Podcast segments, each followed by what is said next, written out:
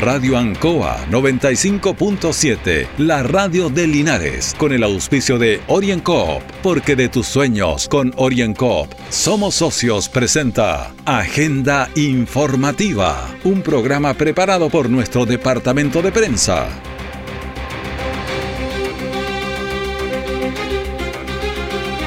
Agenda informativa de este día viernes 20 de agosto a través del 95.7 Radio Encoa y todas sus plataformas digitales junto a don Carlos Agurta y la coordinación.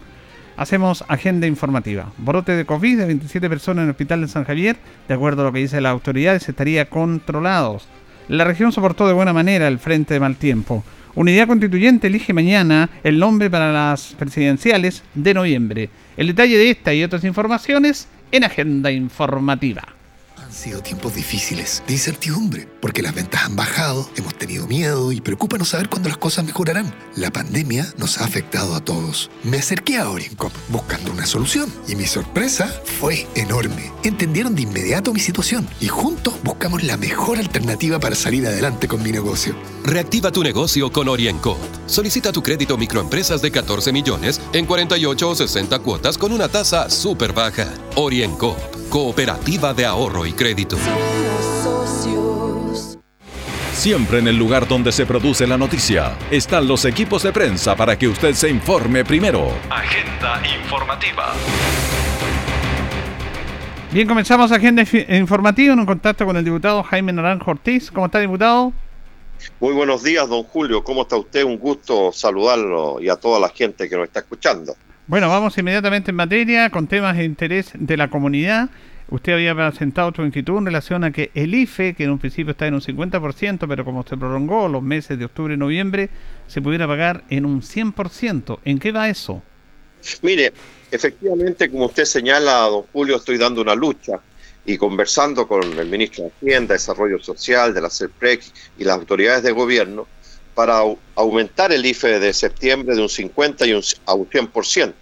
Y ayer dimos un paso tremendamente importante, ya que presenté un proyecto de resolución junto a la bancada del Partido Socialista, donde solicitamos este aumento del 50 al 100% en septiembre, el cual fue aprobado unánimemente por la Sala de la Cámara de Diputados, lo que demuestra que es una inquietud que está planteada, planteada y acogida y recogida tanto por los parlamentarios de oposición como de gobierno. Así que esperamos que ojalá el gobierno acoja de una vez por todas esta iniciativa y podamos pagar en septiembre un IFE de un 100% y no de un 50%. Aprovecho, don Julio, para señalar, ya que hay algunas personas que tienen dudas, que el IFE laboral, este bono que se paga de 200 mil pesos a los hombres y 250 mil pesos a las mujeres, si entran a trabajar ahora en el mes de agosto o en septiembre, es complementario con el bono IFE tradicional, es decir, la gente no pierde el bono tradicional, el IFE tradicional, si es que entra a trabajar ahora en el mes de agosto o septiembre. Recibirá el IFE tradicional, recibirá su sueldo más el bono del IFE laboral. Lo explico porque hay gente que tiene sus dudas y creo que es bueno siempre esclarecerlas para que no se mantengan. ¿Cuándo piensa usted que se estaría dando una respuesta en relación del, del IFE del mes de septiembre? Yo espero que en estos días el gobierno anuncie formalmente esta iniciativa. Ayer conversé justamente después que se aprobó en la sala unánimemente este planteamiento mío de que el IFE de, septiembre sea de un 100 y no de un 50%. Eh, el subsecretario de la, de la presidencia, que es el que tiene que ver con la agenda legislativa en el Congreso, me manifestó que la próxima semana iban a abordar eh, este tema y yo espero, como le digo, que el gobierno acoja finalmente esta propuesta y que podamos pagar en septiembre un IFE de un 100% y no de un 50%. Bueno, paralelamente también se está discutiendo ya en la Comisión de Constitución la posibilidad de un cuarto retiro. Incluso hay varios proyectos que quieren funcionar. Algunos pretenden de que se saque el 100% a las personas que tienen menos recursos. ¿En qué va eso? Mire, eh, escuchando la inquietud de los planteamientos, eh, está previsto votarlo en septiembre eh, eh, y creo que las cosas, don Julio, están planteadas en términos curiosos, porque hay un bando de expertos económicos que se han puesto en una cruzada para evitar que haya un cuarto retiro y el sentido común de la gente que señala que requiere estos recursos. Y yo estoy pensando en tanta gente, don Julio, que usted debe conocer, que no se ha podido operar porque no tiene plata, que quedó endeudado porque se operó, otras personas que requieren que se les paguen las pensiones de alimentos a través de los retiros de, la, de la ISAPRE, diga de la del, AFP, otras personas que tienen deudas hipotecarias, otras que tienen dificultades en su emprendimiento, otros que están a punto de jubilar. Es decir, hay diversas personas que están muy acogotadas, endeudadas, y por cierto que requieren eh, de estos recursos para poder salir a flote y, poder enfrentar los días que vienen. Entonces, uno ve que hay personas que están más preocupadas de los números, y digámoslo con claridad, ¿Es efectivo que esto afecta a las pensiones futuras? Es verdad. ¿Que esto puede tener un impacto en la inflación? También es cierto. Pero creo, don Julio, que hay que ponerse en el lugar de las personas. Yo siempre he dicho, la economía está al servicio del hombre y de la mujer y no la mujer y el hombre al servicio de la economía. Entonces basta de ver números y está bueno que veamos personas que hoy día requieren urgentemente recursos económicos para enfrentar los duros momentos que le está tocando vivir. Ahora, en este mismo sentido, claro, los economistas dicen van a sobrecalentar la economía, o sea, algunos tienen derecho a tener bonos extra y otra gente no. La gente que nunca ha tenido esa posibilidad, dice, algunos no han perdido el trabajo, sí, pero ganan 300 mil pesos, ganan 400 mil pesos, pero ellos no tienen derecho a recibir estos bifes. Sí los mineros que están ganando unos, unos sueldos o unos bonos desproporcionados, los economistas tienen mucho que decir también, en los medios le dan mucha tribuna a esos personajes que, como bien dice usted, no están en el lugar de la gente. Claro, porque ellos están acostumbrados siempre a ver números, don Julio. Ellos no ven personas. Y yo creo que en estas circunstancias de, la pandemia, de la crisis económica, hay que ver personas que, eh, como lo he señalado, han tenido dificultades, tienen problemas, y creo que eh, hay que, en esa perspectiva, analizar esto de tal manera de que yo creo que esto va a ir generando adhesión en el transcurso de los días y lo más probable que, el cuarto retiro pueda hacerse efectivo. Yo por lo menos soy partidario que haya un cuarto retiro porque le he señalado diversos tipos de familias que hoy día tienen problemas, deudores hipotecarios, gastos de salud, de educación. Es decir, uno podría hacer una larga lista de gente que lo está pasando mal y que requiere estos recursos. Ahora, también eh, hay inconvenientes con los pescadores artesanales de acá de la zona, que incluso han hecho movilizaciones porque algunos tampoco están recibiendo este bono. Efectivamente, don Julio, ayer justamente aprobamos una iniciativa unánimemente, mire usted cómo son las cosas, unánimemente, para que los pescadores artesanales fueran acogidos a este bono del millón de pesos que recibieron eh, todas las pymes y mi pymes del país. Eh, y una vez más, eh, el gobierno no escucha, es decir, sus propios parlamentarios le están diciendo que parece justo, correcto, entregarle a los pescadores artesanales el bono también. Porque yo reitero, cuando ocupamos el criterio para entregarle a los feriantes libres el bono del millón de pesos, como también al transporte público, fue que existiera un registro institucional. En el caso de los feriantes libres lo tenía el municipio en el caso del transporte público lo tenía la subsecretaría de transporte. Y resulta que en el caso de los, de los pescadores artesanales, que ese registro lo tiene la subsecretaría de pesca, no se, no, el gobierno no extendió el, bono de las pymes para ellos. Entonces ayer lo que hicimos fue aprobar una ley interpretativa que ocupando el mismo criterio que se ocupó para los feriantes, el mismo criterio que se ocupó para el transporte público, ahora se ocupe para los pescadores artesanales y esperamos otra vez más que el gobierno acoge este planteamiento, le dé celeridad al proyecto y no amenace, como lo ha dicho, que va a ir al Tribunal Constitucional. Finalmente, mañana eh, Unidad Constituyente elige su candidata o candidato a presidente que esté en la, papeleta en, noviembre.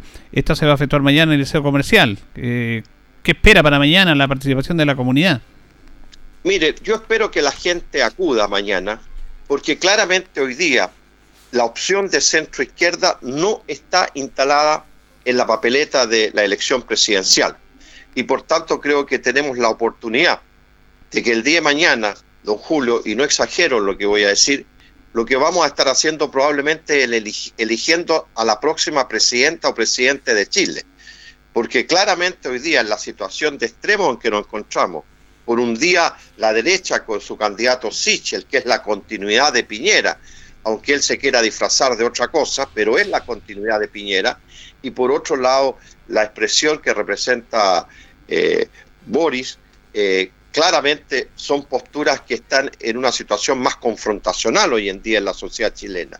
Y yo creo que la inmensa mayoría de los chilenas y chilenos quieren vivir en un ambiente de paz, de tranquilidad, de seguridad, de respeto entre nosotros, pero que haya cambios profundos. Eso es lo que se llama gobernabilidad. Y en ese sentido, quienes somos socialistas y apoyamos a Paula Narváez, creemos que ella justamente cumple esos requisitos, no solamente como mujer, sino por el liderazgo que ella tiene de poder hacer los cambios profundos que Chile necesita en materia de pensiones, de salud, de educación, de vivienda, medioambiental, en fin, tantos cambios que son necesarios. Y por tanto yo invitaría a las personas, a las familias de nuestra provincia de Linares a participar en el evento mañana en el Liceo Comercial, ya que reitero, lo más probable que mañana lo que vamos a estar haciendo es eligiendo a la próxima presidenta de Chile y es muy importante escuchar la opinión de los hombres y mujeres tanto de la ciudad como del campo. Así que una invitación fraternal, respetuosa, para que participe el mayor número de personas, don Julio. Muy bien, agradecemos al diputado Jaime Naranjo. Te contacto con la auditores de Agenda Informativa en este día, viernes 20 de agosto. Gracias, diputado. Muchas gracias, don Julio. Un gusto saludarlo a usted, como también a todas las personas que nos han estado escuchando. Hasta luego. Orienco está presentando Agenda Informativa en Ancoa, la radio de Linares. Han sido tiempos difíciles, de incertidumbre, porque las ventas han bajado, hemos tenido miedo y preocupa no saber cuándo las cosas mejorarán. La pandemia nos ha afectado a todos. Me acerqué a Oriencop buscando una solución y mi sorpresa fue enorme. Entendieron de inmediato mi situación y juntos buscamos la mejor alternativa para salir adelante con mi negocio. Reactiva tu negocio con Orienco. Solicita tu crédito microempresas de 14 millones en 48 o 60 cuotas con una tasa súper baja. Orienco Cooperativa de Ahorro y Crédito. Nuestra central de prensa está presentando Agenda Informativa en el 95.7 de Radio Ancoa. Bueno, se anunció de un brote de COVID que afectó a 27 personas entre pacientes, personal del Hospital de San Javier. Lamentablemente hubo seis fallecidos que se involucran en otros aspectos del COVID, una situación preocupante, pero que las autoridades dicen que ya estaría controlada. Ante esta situación se refiere el director del Servicio de Salud del Maule, el doctor Luis Jaime. Es muy lamentable lo que ha ocurrido acá, a pesar de todas las medidas que se han tomado y se han implementado eh, en, el sentido de evitar el contagio, especialmente dentro de nuestros recintos hospitalarios y dentro de los establecimientos de salud. Eh, no obstante eso, eh, nosotros lamentamos el fallecimiento de seis personas que están asociados a este brote de coronavirus. De estas seis personas, nosotros, eh, bueno, podemos informar que al menos una de ellas no salió con PCR negativa, pero debemos incluirla dentro de este grupo. tres de ellos tenían sintomatología que no correspondía a, coronavirus, porque tenían otra enfermedad concomitante que eran prácticamente incompatibles con la vida, eh, pero sí eh, dieron PCR positivo, por lo tanto también lo incorporamos en este, este, este grupo de personas.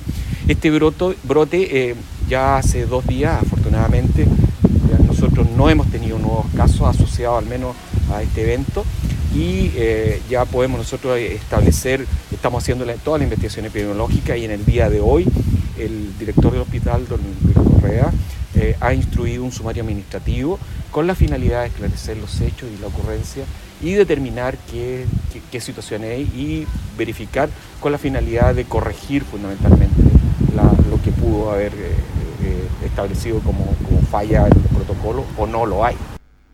Bueno, ahí está esta situación, muy lamentable, pero que de acuerdo a lo que dicen eh, las autoridades estaría controlado esta situación del, del COVID en el hospital, este brote en la comuna de San Javier.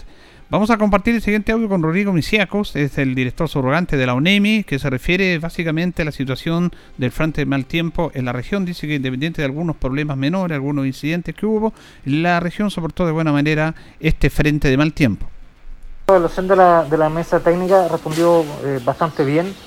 Eh, destacar lo que mencionó el director de la Superintendencia de Electricidad y Combustible, la reposición ha sido bastante rápida en la región.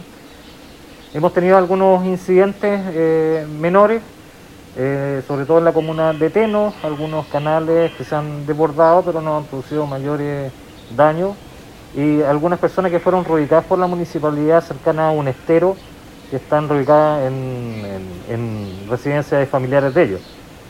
Eh, actualmente seguimos monitoreando el, sistema frontal con los estamentos comunales, sobre todo con la Municipalidad de San Clemente que está prestando apoyo a 50 familias en el sector de Almerillo, que tienen captaciones eh, naturales preliminarmente de agua potable y la Municipalidad ha ido un apoyo desde el día de ayer con estanque y eh, camión alquíe.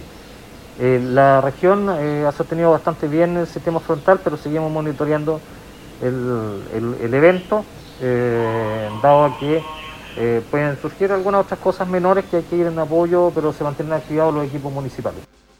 También el director de la NEMI manifestó sobre la crecida de los ríos en sus caudales. Los caudales de la región del Maule, eh, por supuesto que han crecido con las precipitaciones, pero se ha mantenido dentro de los umbrales de la Dirección General de Agua. Por lo tanto, eso se está monitoreando tenemos un monitoreo constante a través de las estaciones hidrométricas de la DGA acá en el centro de alerta temprana, pero sí han subido los caudales, pero no han sobrepasado los umbrales como para proceder a un alertamiento amarillo o rojo en caso que se, necesite.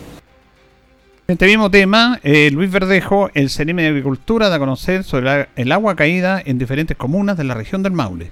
Favorable. Nuestras estaciones de línea han medido los milímetros de agua caída. En Curicó tenemos 80 milímetros, en Los Niches 160 milímetros, en San Clemente 87 milímetros, en Curepto 83 milímetros, en Chanco 69 milímetros, en Cauquenes 45 milímetros y en Parral 60 milímetros.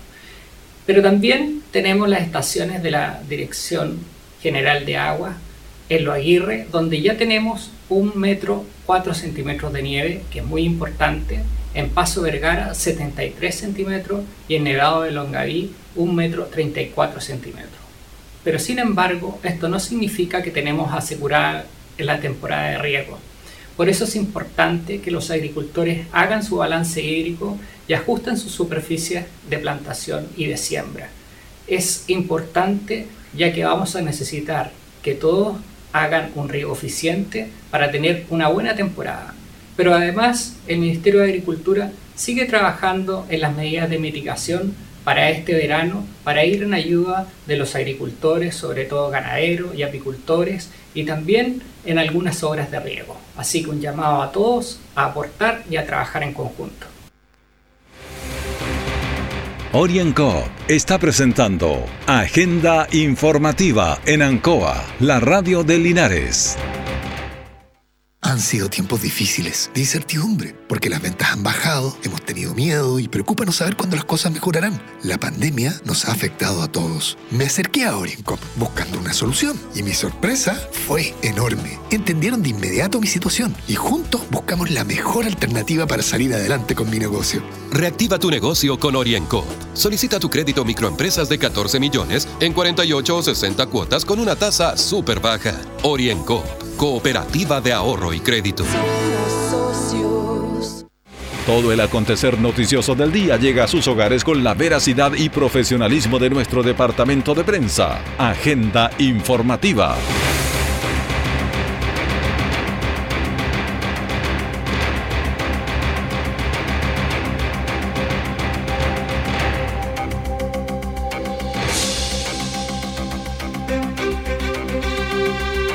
Ya empieza a definirse, se a empezar a definir el tema electoral. Mañana hay primarias convencionales en cual la unidad constituyente elige a un candidato que lo va a representar en la primera vuelta presidencial el mes de noviembre. Como usted sabe, los candidatos son Pablo Narváez, Ana Probost y Carlos Maldonado. En Linares se van a efectuar las votaciones mañana sábado desde las 9 de la mañana hasta las 6 de la tarde en el Liceo Comercial. También la democracia cristiana está viendo sus candidatos que van a ir a diputados que tiene que estar inscrito el próximo lunes 23. Lo definitivo es que Manuel Antonio Mata, emblemático parlamentario de la Democracia Cristiana, no va a la reelección. Y los candidatos serían Jonathan Norambuena y Claudia Aravena. Esto tiene que ser ratificado, reiteramos, a más tardar mañana y el día lunes inscritos en el CERVEL propiamente tal. Escuchamos a Claudia Aravena, eh, una de las potenciales candidatas, respecto a esta opción de ser candidata a diputado. Eh, hoy día 17 eh, nosotros tenemos la Junta Nacional obviamente telemática como se está desarrollando todo últimamente. Ayer hubo Consejo Nacional de la Democracia Cristiana, se ratificó, lo menos sé que mi nombre ya está ratificado por el Consejo Nacional, falta hoy día el proceso de la Junta Nacional y el día 23 de agosto tienen que inscribirse las candidaturas. Vamos allá, el día 24 nos vamos a levantar sabiendo quiénes son efectivamente nuestros candidatos y candidatas. Nosotros hicimos un trabajo de priorización tanto a nivel local, a nivel de las otras comunas como también de, la, de nuestra Junta Regional y en ese sentido, en esa priorización eh, mi nombre ya está ratificado también en el Consejo Nacional, pero como digo, esperamos hoy día el resultado de esta Junta Nacional para poder saber además con quiénes vamos a acompañar esta lista, quiénes más van a conformar esta lista. La priorización, eh, la priorización está hecha a nivel local, pero sabe que tenemos que esperar las inscripciones que van a ser el día 23 de agosto finalmente para el 24 conocer quiénes vamos a enfrentar nuevamente, en mi caso, este desafío de tratar de, ser la primera mujer diputada por nuestro Maule Sur. Eh, conozco mi territorio, quiero mi territorio, recorro mi territorio y espero poder contar con la confianza esta vez de la ciudadanía y pues si no seguiremos trabajando con el mismo compromiso, el mismo cariño de siempre. ¿Son dos los candidatos que van a llevar ustedes? Dos candidatos que quieren llevar la democracia cristiana hasta este momento. Hasta este, tenemos que ver ahí cómo se van a conformar la lista, pueden ser hasta cinco candidatos por la lista, pero la democracia cristiana debiéramos llevar dos en este minuto. ¿No influye, perdón, el tema de género ustedes o no? Eh, por supuesto que tiene injerencia de género, pero la cuota de género se saca a nivel nacional. la cuota que debe cumplir de género no se saca por distrito, sino que a nivel nacional, pero de todas maneras obviamente se potencia y se reconoce también el esfuerzo y la labor que hemos desarrollado algunas mujeres en política y la trayectoria también que uno tiene que, a pesar de, de, los años ya van pasando, entonces vamos sumando experiencia, también vamos sumando eh, recorrido en, política y queremos obviamente ese recorrido ponerlo, recorrido ponerlo a disposición de la ciudadanía para poder trabajar por temas relevantes, por temas importantes que nos permitan cambiar de una vez por todas, don Julio, la cara de nuestro, de nuestro Maule Sur, no solamente nuestra comuna de Linares, sino que todo nuestro Maule Sur que hace mucho rato estamos esperando y queremos, que soñamos, que anhelamos que se pueda hacer realidad. Bueno, tiene bonito desafío usted, porque ser valiente en estos tiempos. usted tuvo una experiencia también y vuelve a la carga. ¿Qué la motiva? Eh, seré porfiado.